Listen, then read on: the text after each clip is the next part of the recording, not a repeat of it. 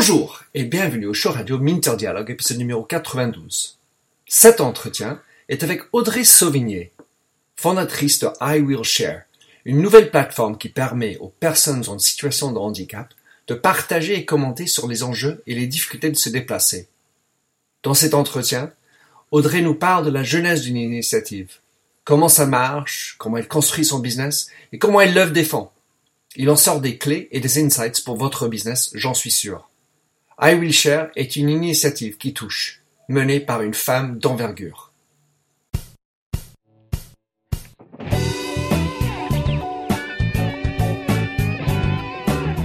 Welcome to the Minter Dialogue Internet Show, where we discuss brand marketing with a focus on all things digital. I am Minter Dial, author of TheMindset.com. That's T H E M Y N D S E T, where branding gets personal. You'll find the show notes on the blog for the upcoming interview. Let's cut to quick. Enjoy the show. Bah, bonjour, Audrey Sauvigné. Je suis ravi de t'avoir euh, sur le show. Je t'ai rencontré euh, lors d'un séminaire chez Carrefour où il y avait les top 100 femmes du groupe qui étaient et tu as témoigné de ton, ton initiative qui m'a vraiment touché. Comme tu sais, ça me touche personnellement euh, par ailleurs.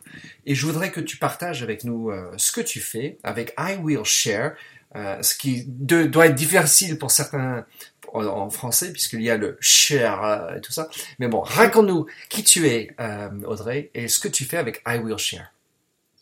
Bonjour à tous, euh, moi je suis la fondatrice d'I Will Share.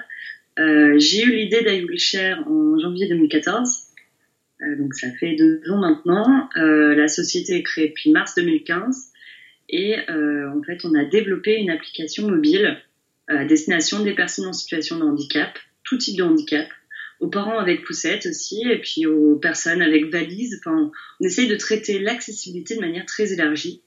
Et donc, on a développé une application mobile qui est une sorte de Waze du handicap.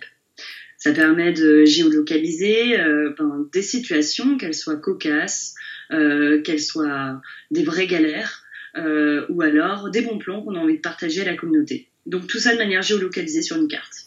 Alors, euh, Waze, donc Waze, euh, ouais. juste comment comment tu expliques le, le, le, parallèle entre Waze et ton application I Will Share?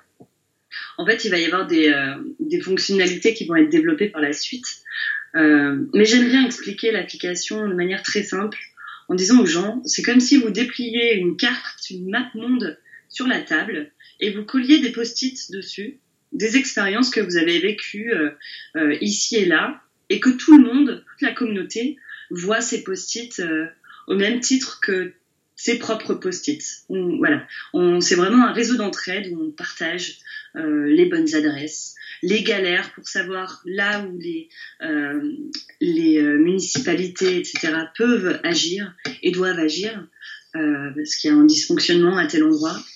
Et je vous expliquerai ensuite euh, comment on, on, leur tend la main aussi. Ouais.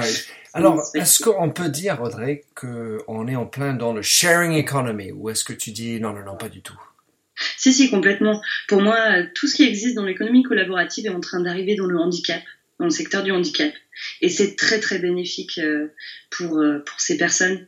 Euh, J'ai une amie qui, qui, a développé le drive des véhicules adaptés. Ça s'appelle Willys. Euh, c'est Charlotte. Elle est en situation de handicap. Elle est en fauteuil roulant électrique. Donc, elle est partie de constats qu'elle a pu faire elle-même. Et donc, voilà, c'est un réseau de particuliers qui vont louer leur propre véhicule adapté.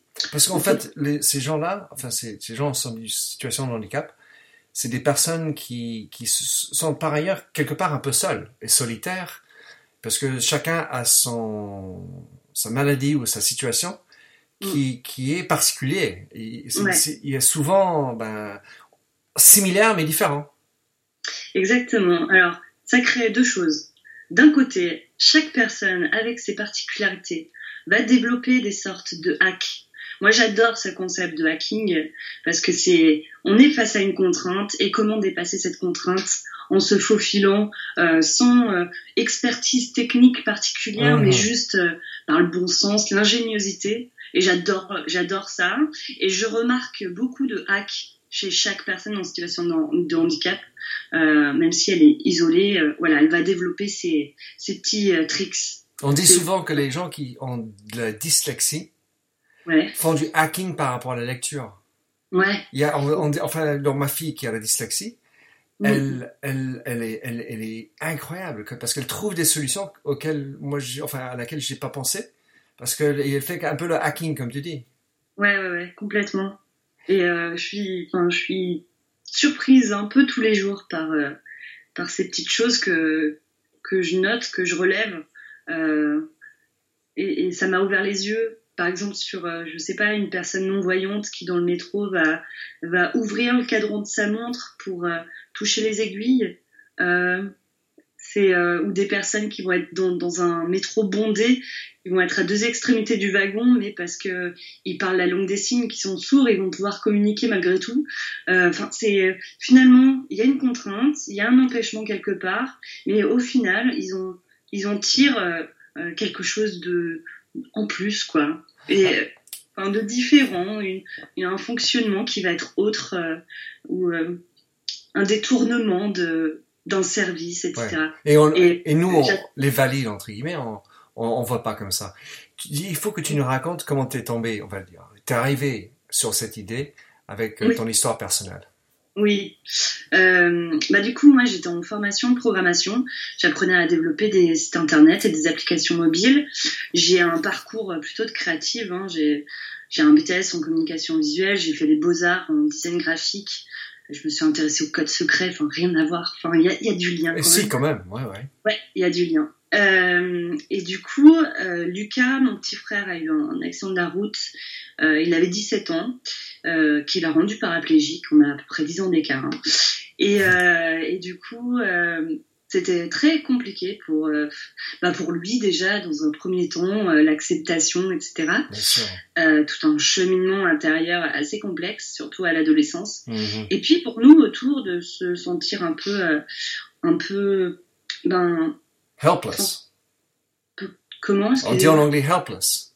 Ouais, c'est ça, ouais. Désarmé. Désarmé. Euh, sans, euh, et, et, du coup, euh, ben voilà, il y a une période assez compliquée. Puis après, on, on, essaye de se tirer vers le haut et de le tirer aussi vers le haut. Enfin, c'est arrivé à différents moments. C'est lui qui nous tirait vers le haut. Puis a mmh. d'autres, c'est nous qui le tirions vers le haut. C'était assez voilà, c'était une sorte de ping-pong comme ça. Et puis euh, j'ai euh, ben, j'ai commencé à m'intéresser à des personnes qui qui partageaient leur expérience sur Internet euh, du quotidien, sur des blogs, des forums. Et là, je me suis rendu compte qu'il y avait énormément de personnes qui, qui faisaient ça, quoi qui faisaient ça quotidiennement, qui partageaient leur expérience, leurs bons plans, leurs galères, etc.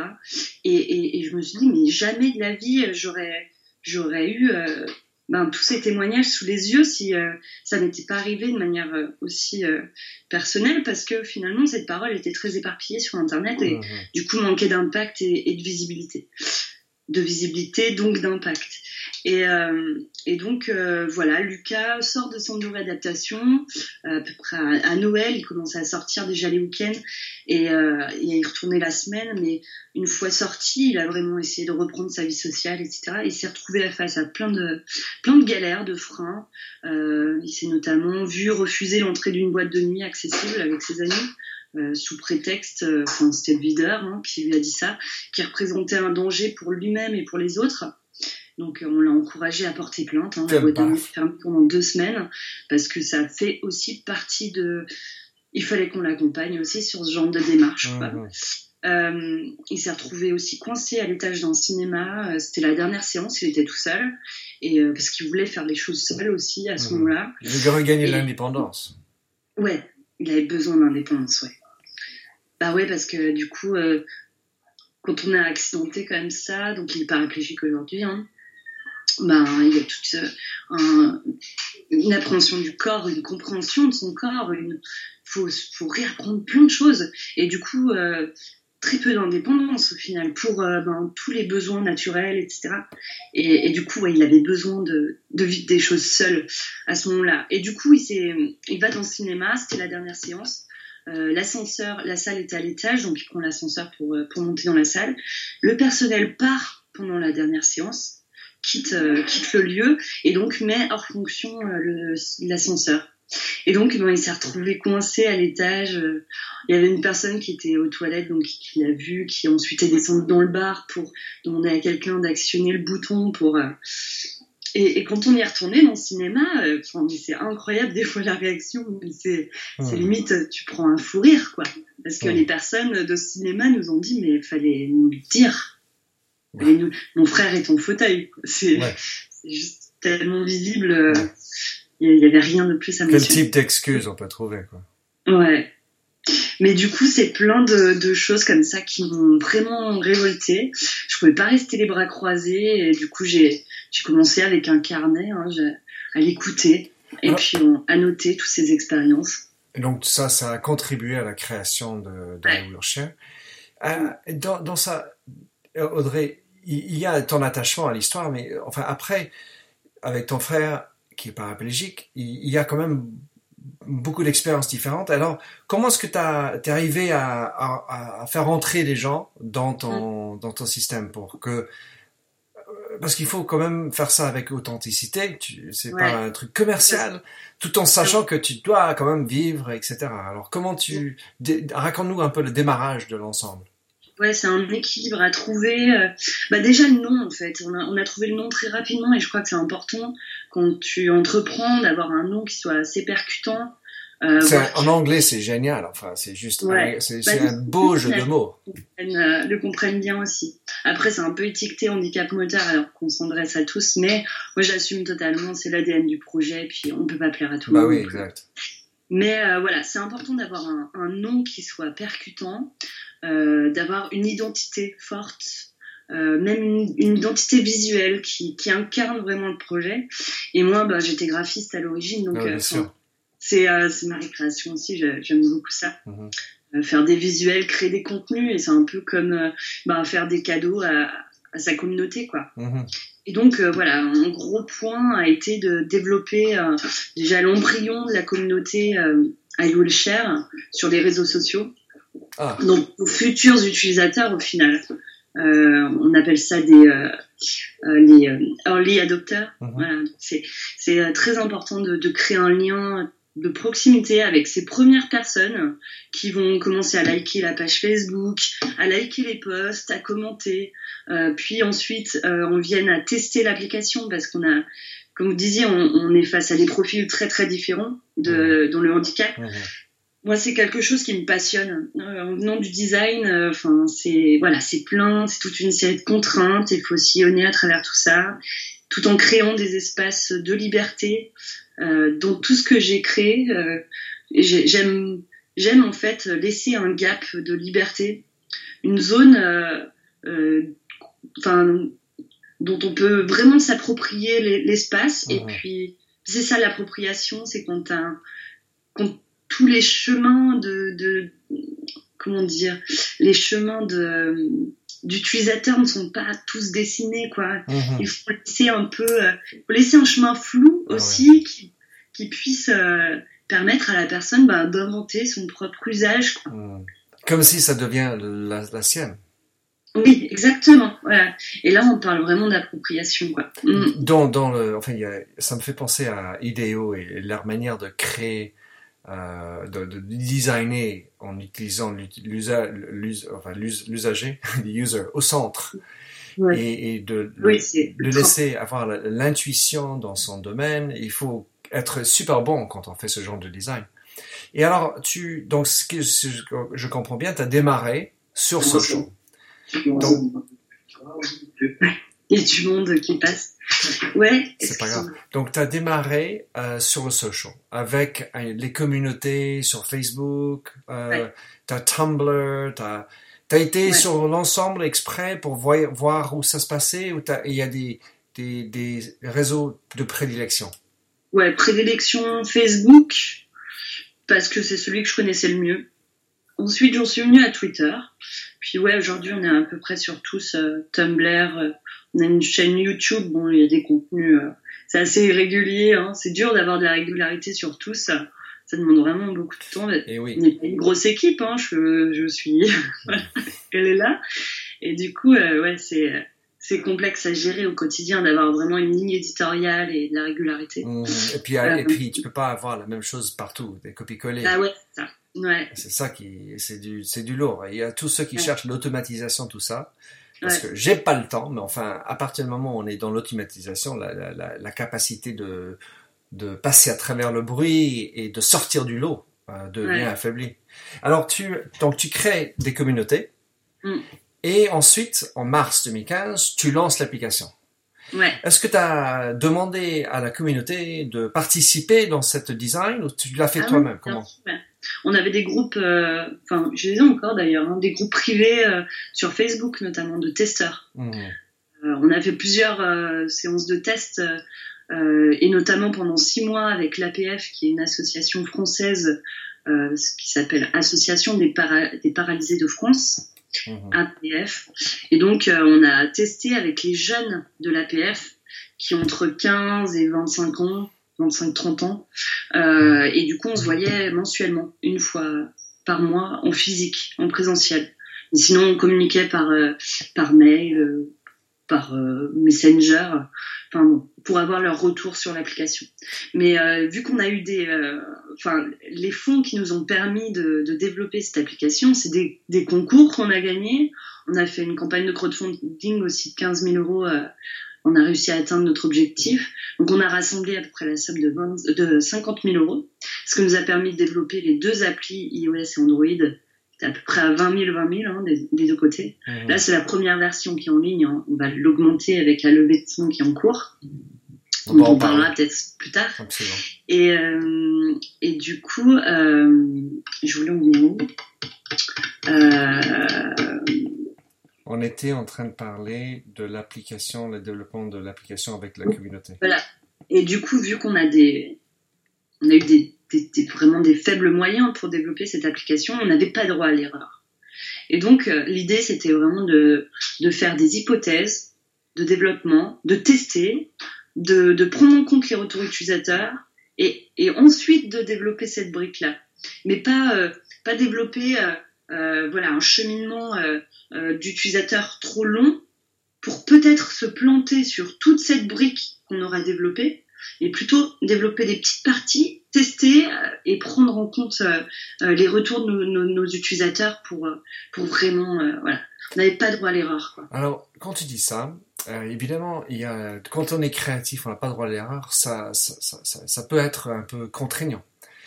Et, et je parle de ça dans un autre sens, parce que est-ce que c'est pas vrai, ou est-ce que c'est possible que pour toi, le fait que c'est ton frère et que c'est ce sujet Mm. qui est tellement important, ça aussi, j'ai envie de dire, et j'utilise le mot exprès, t'handicap, parce que il il y a, c'est- tu peux, tu veux pas, tu peux pas laisser Ah. tomber ton frère Ah. et ces gens-là. Est-ce qu'il y a aussi cette notion-là qui, qui te, qui te force à faire mieux et te, t'anime quelque part? Ouais. Oui, oui, ça me, ça m'anime carrément, mais c'est pas un handicap, au contraire. Je pense que j'aurais abandonné depuis belle lurette euh, si j'avais pas eu ce lien fort avec mon frère et avec euh, l'histoire du projet, en fait. Mmh. C'est, c'est, c'est tellement dur. Ça fait deux ans que je me rémunère pas. Mmh. Euh, je vis au RSA. Mmh. c'est ça aussi la réalité d'un entrepreneur, quoi. Euh, j'ai des amis qui pensaient que parce que je passais euh, à la télé ou dans, dans les journaux, euh, euh, je gagnais des millions parce que ça se voit pas forcément sur moi. J'essaye de garder la face quand même. Mais c'est ouais, c'est dingue les les idées préconçues qu'on peut avoir sur sur le fait d'être chef d'entreprise en fait.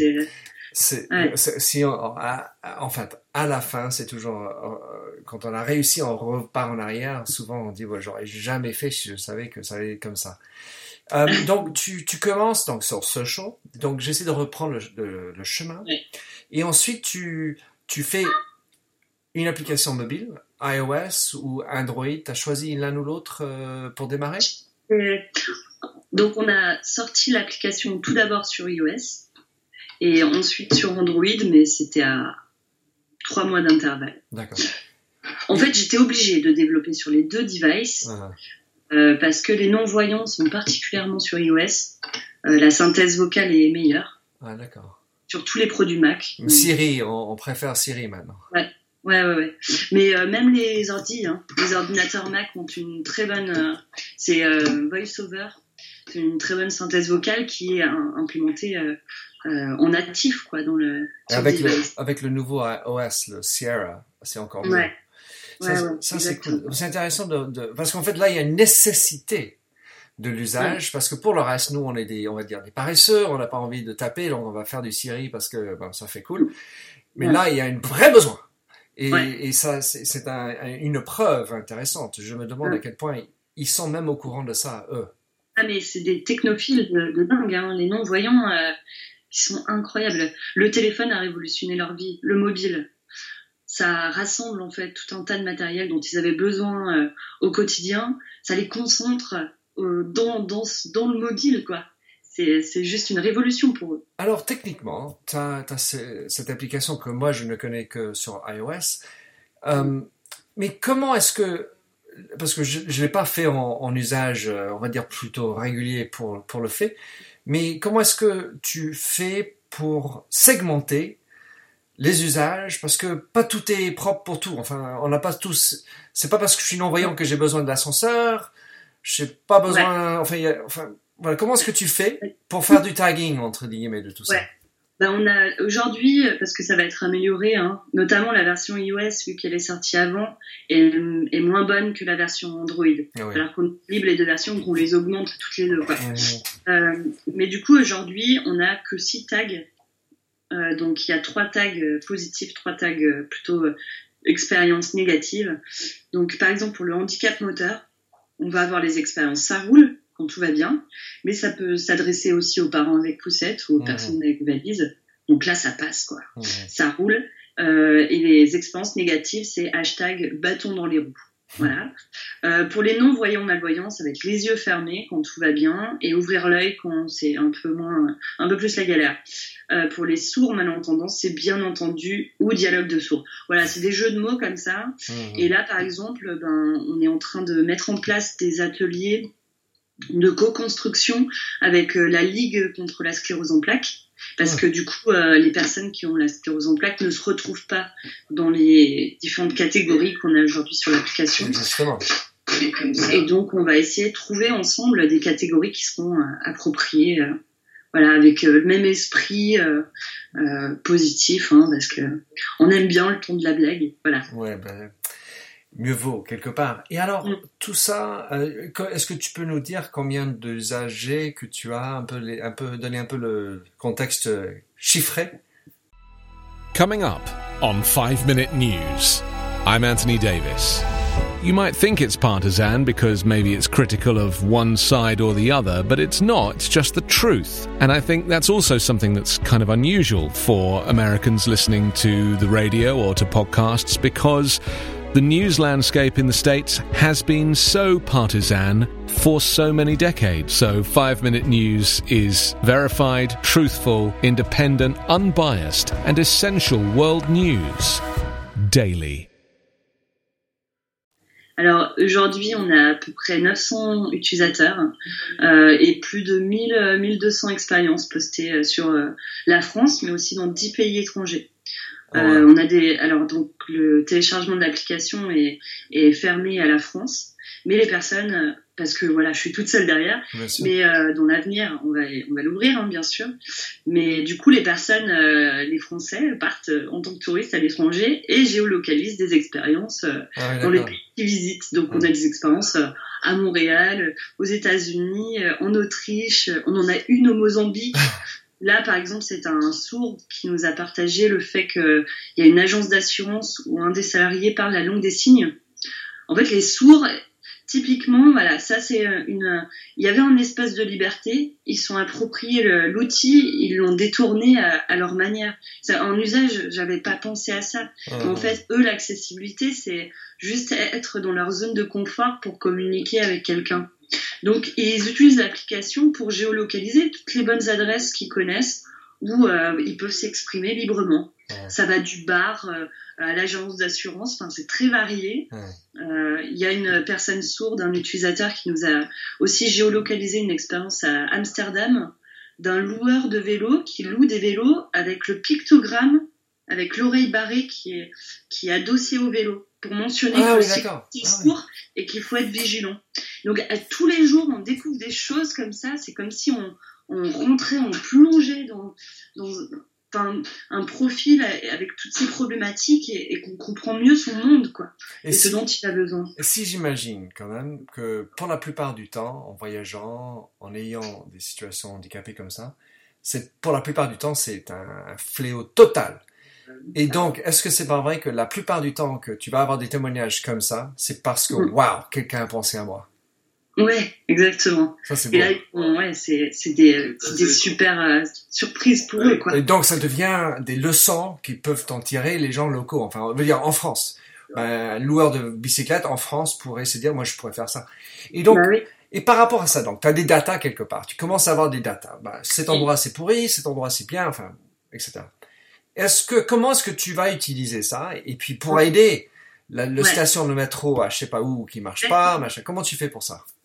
Alors bah là, on a par exemple sur une expérimentation sur un territoire beaucoup plus concentré, euh, qui est euh, le quartier de la Pardieu à Lyon, euh, qui est un quartier qui regroupe euh, ben, des buildings d'affaires, des bureaux d'affaires, il y a une bibliothèque, il y a un centre commercial assez grand et une gare qui va qui va doubler de volume, voire tripler de volume, et donc 10 ans de chantier sur ce périmètre-là.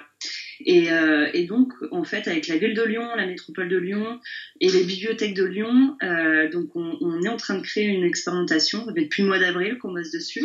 Euh, là, j'ai décroché un peu de financement pour pouvoir nous financer aussi dans cette expérimentation. Bravo. Donc, super. Ouais, je suis très contente. Et du coup, l'idée, c'est d'avoir une base de données mutualisée. Donc une base de données, hein, c'est comme un meuble à tiroir. Je sais pas s'il faut vulgariser à ce point-là, mais voilà. Mais il va y avoir de la data qui va descendre de la ville de Lyon et de la métropole de Lyon sur les différents chantiers et les trajectoires à adopter euh, Ah en oui. fonction des chantiers, etc. Parce qu'il y a des grosses problématiques de gestion de flux. Et, et donc, on va confronter ces données qui descendent de la ville avec de la donnée qui, qui remonte via les usagers et via l'application mobile. Et la donnée est intéressante quand elle s'entrechoque comme ça et que Mhm. du coup, ben, on voit clairement là où il y a un point d'amélioration à apporter parce qu'il y a une info qui est plus pertinente en temps réel. Donc, il faut, euh, il faut modifier tout ça. Alors, on va parler du, lev- du- des levées de fonds dans une seconde, mais qui gère ça? Parce que ça, c'est presque politique. C'est-à-dire, Ouais. si tu vas raconter à la ville, attends, euh, vous avez mal fait là, hein? Non, ouais, c'est pas, c'est pas du tout ça le message. C'est plutôt de, ben, on est là, on est là pour vous. Euh, on a un peu d'expertise, on a un outil, on vous met à, à disposition et ensemble, je pense qu'on peut améliorer les choses. C'est pas, euh, c'est pas appuyer là où ça fait mal, euh, euh, voilà. Et d'ailleurs, on a, on a aussi un outil. euh, euh, qui est là pour le coup entièrement gratuit euh, pour les commerces et les lieux recevant du public qu'on peut actionner quand ils ne sont pas accessibles et qui veulent montrer euh, et se montrer un peu plus engagés envers euh, le handicap et l'accessibilité. Ce sont des événements d'anti-boycott. Donc euh, ça s'appelle I Will Mob. Et là, l'idée, c'est de créer un événement, un soir, dans un lieu, de communiquer à fond sur cet événement et de faire en sorte qu'il y ait le maximum de monde qui vienne à, cet événement. Donc faire en sorte qu'il soit festif par un concert ou une pièce de théâtre. Et les recettes générées par la soirée servent à financer une première étape d'accessibilité. Soit une rampe amovible qui coûte 200 euros, soit un menu en braille pour des restaurants, soit une formation au rudiment de la langue des signes pour les serveurs et les, le- les employés de, de l'établissement. Et ensuite, on valorise le lieu pour son engagement sur l'application mobile de manière géolocalisée. On dit, ben, voyez là, euh, ce restaurant euh, s'est engagé ce soir-là pour, euh, et pour un, enfin, a fait un pas en avant vers un peu plus d'accessibilité. Ah et, et juste le fait d'être associé à ça, ça donne envie. Le, Ouais. le anti-boycott comme ça, quand on voit bah que oui, quelqu'un s'est fait ça, eh ben, par empathie, on a envie juste d'y aller. c'est ça. Et notre volonté, c'est vraiment ça, c'est de montrer des initiatives, des exemples à suivre pour entraîner les autres dans un, un changement euh, qui, qui, qui ira vers plus d'accessibilité.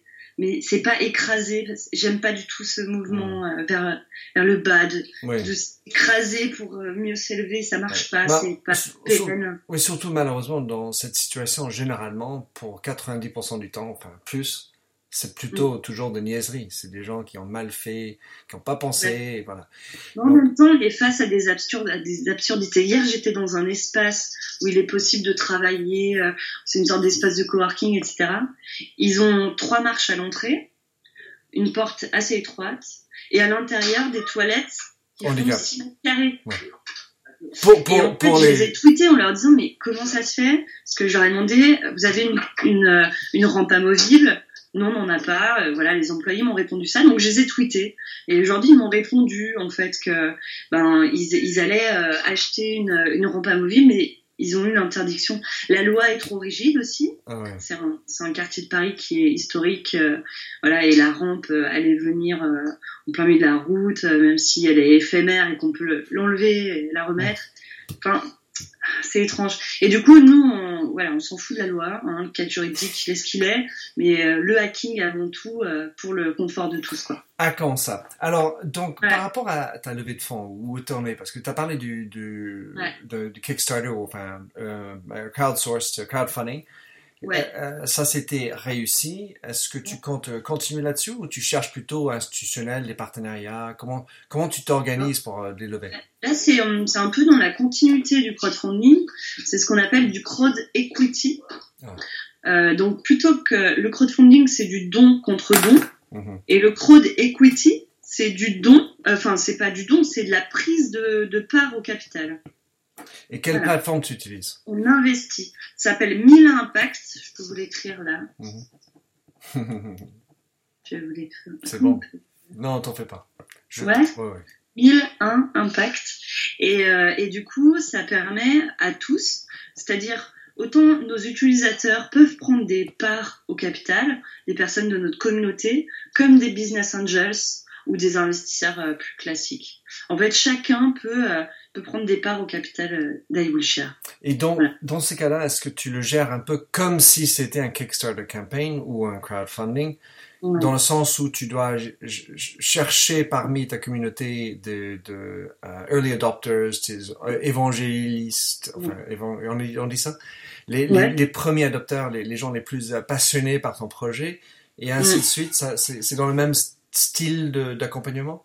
Exactement. En fait, c'est il faut avoir une communication qui soit assez scindée parce que à la fois euh, j'essaye d'avoir des investisseurs qui soient bah, des personnes de notre communauté et qui veulent s'engager un peu plus euh, à nos côtés et faire chemin euh, chemin commun avec nous et, et, du coup devenir actionnaire solidaire.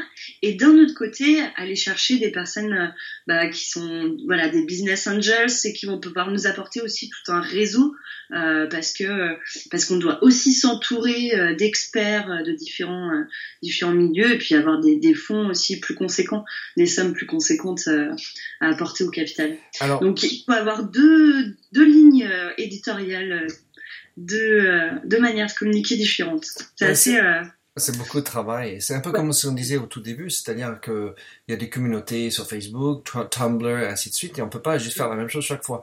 Et en fait, quelque part dans la communication, dans le marketing, ce qui est mon, ma prédilection, c'est que au lieu d'essayer d'automatiser et de faire du copier-coller, qu'on peut faire avec le digital, malheureusement, quelque part, c'est comme la communication, toi et moi, avec dans la réalité, on peut pas parler de la même manière avec un enfant comme un adulte, etc. Enfin, c'est comme ça, il faut s'adapter.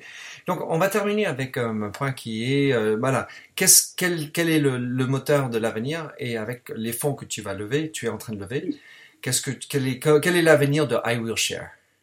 Alors déjà, d'en apporter beaucoup plus de, de fonctionnalités à l'application, d'avoir une expérience qui soit plus riche pour l'utilisateur. On va notamment euh, euh, mettre en place de la gamification, donc de ah. l'acquisition de médailles pour nos utilisateurs. Euh, par exemple, il y aura la médaille de l'expert du territoire. Ce sera la personne qui aura partagé 10 expériences dans un périmètre de 5 km et qui potentiellement pourra être une personne ressource. On va lui proposer ça, d'avoir une visibilité particulière sur l'application et ça pourrait être une personne ressource experte du territoire que d'autres utilisateurs pourront contacter eux qui viennent d'ailleurs et qui ne maîtrisent pas ce territoire. Euh, c'est peut-être la première fois qu'ils s'y rendent et du coup c'est une source de stress. Voilà, ils vont pouvoir communiquer avec euh, l'expert du territoire en messagerie privée comme ça et avoir plus d'informations. Il va y avoir d'autres médailles comme la médaille du Globetrotter, vu qu'on a des expériences qui sont passées un peu partout dans le monde, euh, d'avoir euh, euh, voilà dès qu'une personne aura partagé trois expériences dans trois pays différents, elle pourra avoir cette médaille et du coup être une personne ressource sur comment voyager euh, quand on est sourd, quand on est non-voyant, quand on est en fauteuil ou, ou autre situation. Voilà, d'avoir d'être vraiment euh, une source d'information euh, que les autres pourront venir chercher. augmenter du coup ce réseau d'entraide en fait. Et l'idée étant de donner une raison pour revenir plus régulièrement sur le sur l'application. Ouais. Créer de la rétention, ouais. Mmh, complètement. Et du coup, développer également des, des encarts publicitaires géolocalisés pour que les commerçants, les associations aussi, euh, ou les entreprises puissent valoriser leur accessibilité avec des notifications push pour les utilisateurs qui sont à proximité. Et Donc, potentiellement, euh, ça pourra rentrer dans la gamification aussi, avec des choses à gagner. Enfin, il y a des choses à imaginer. Et donc voilà. ça, ça, ça, dévoile un peu l'idée de, du business model derrière? Ouais. Ouais, on est aussi en train de, de, de travailler sur une marketplace qui va encourager au dépassement du handicap avec différentes euh, rubriques. Euh, il y aura notamment des produits, des services liés au sport extrême, euh, du wakeboard, du wakeboard, de l'acrobranche adaptée, du saut élastique, que des choses qui existent, qui sont pareilles, comme je le disais tout à l'heure, éparpillées sur le net mmh. ou euh, qui n'ont même pas de visibilité euh, euh, sur Internet parce que c'est des associations qui vont proposer ces, euh, ces, activités. Il va y avoir tout un pont sur la mode, mode adapté, mode adaptable. Mode adaptable, c'est celle qui est euh, dont toutes les grandes, les, les magasins de grande distribution, H&M, Zara, etc des vêtements qui sont potentiellement adaptables. Il une association qui trie euh, euh, parmi les, catalogues de, de, ces grandes chaînes euh, les vêtements qui sont plus appropriés à tel ou tel profil. Par exemple, les personnes handicapées mentales vont avoir besoin de, vêtements qu'on enfile à l'endroit à l'envers, mais euh, avec lesquels ils pourront, ils pourront être en autonomie lorsqu'ils s'habilleront. Voilà, il y a plein de, de petites de petites astuces comme ça qu'ils ont trouvées, euh, qui sont à la portée de toutes les bourses du coup, parce que le vêtement adapté est très cher, c'est de l'ordre d'une pièce de créateur. Ouais. Moi, je me suis jamais acheté de pièce de créateur et j'en ai pas les moyens. Mais euh, du coup, pour eux, c'est du confort, ça devrait ouais. pas être. Eh ben oui. J'ai menti tout à l'heure en disant c'était ma dernière question parce que je voulais revenir sur une, la, cette autre question qui était toi qui es en charge de cette initiative I Will Share qui est pour les personnes en situation de handicap. Donc c'est un, un, quelque chose, on va dire, d'important, de lourd. Euh, et quand tu cherches un partenaire, enfin corporate, qui eux ont des sous, qui eux ont besoin d'avoir du sens, parce que mm. généralement aller vendre plus de shampoing, c'est bien, mais bon. Et, et donc euh, qui ont besoin d'avoir ce, ce côté euh, développement durable, etc. Mm. Comment tu fais pour faire la part des choses entre ceux qui sont vrais et ceux qui sont langue de bois? Ouais. Ah ouais, je crois que j'ai euh, je le sens, ça se sent en fait. Ça se sent, ça se voit, ça.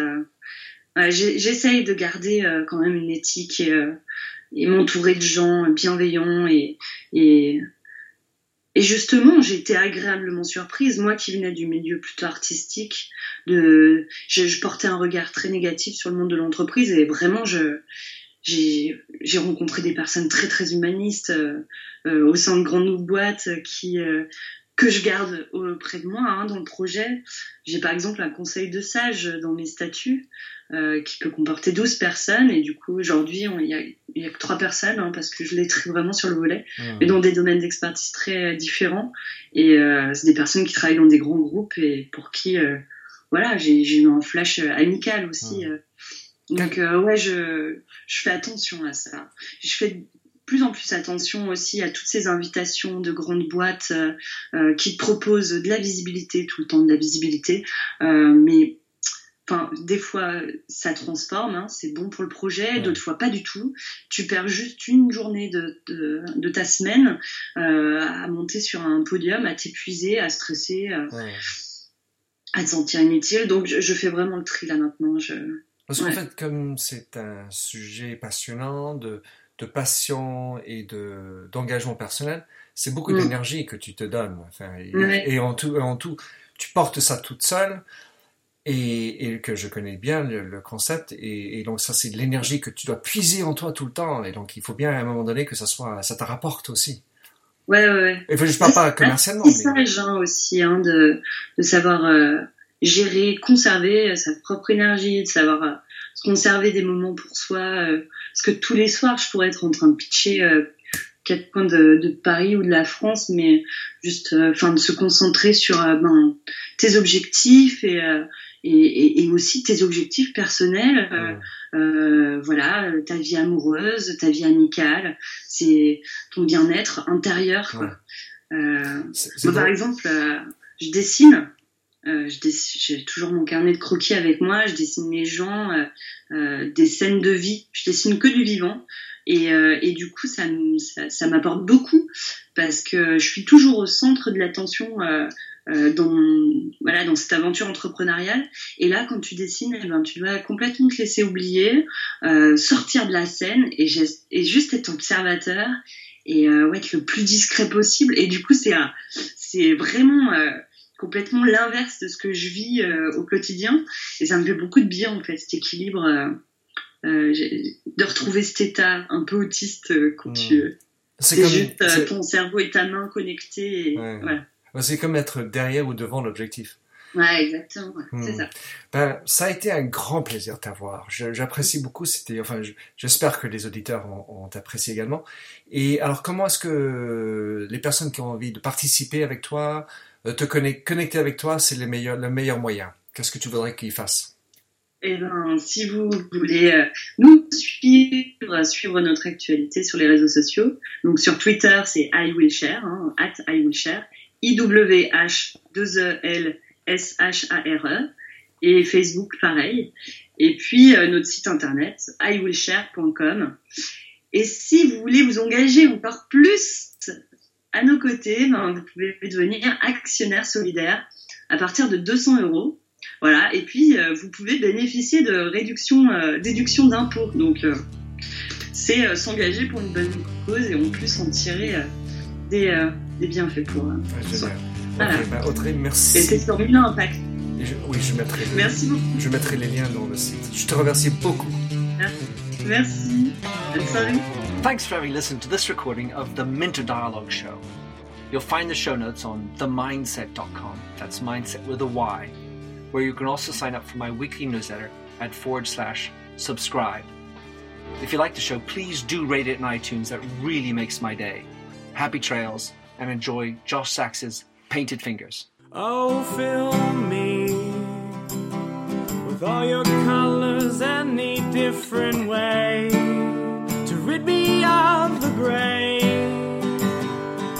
and heal me with all your imperfections that you mention in your lack of self security.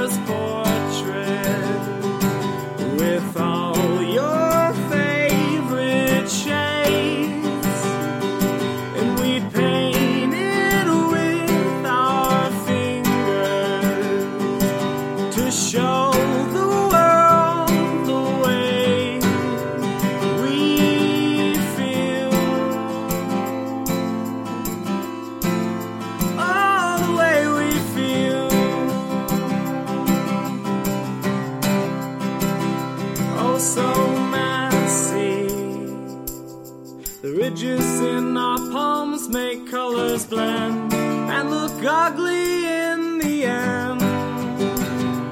But they're pretty in their own disgusting values. We'd hang our portraits in the hall.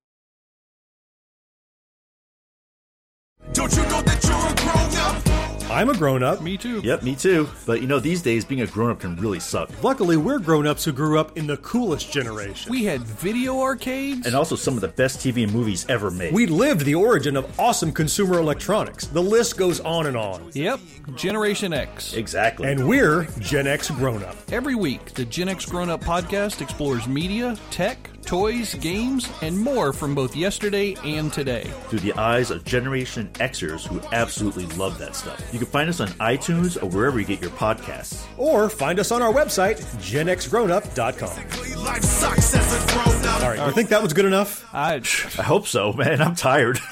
Who listens to a promo on a podcast and then goes and listens to a different podcast? right. I, I, I've never done it. right.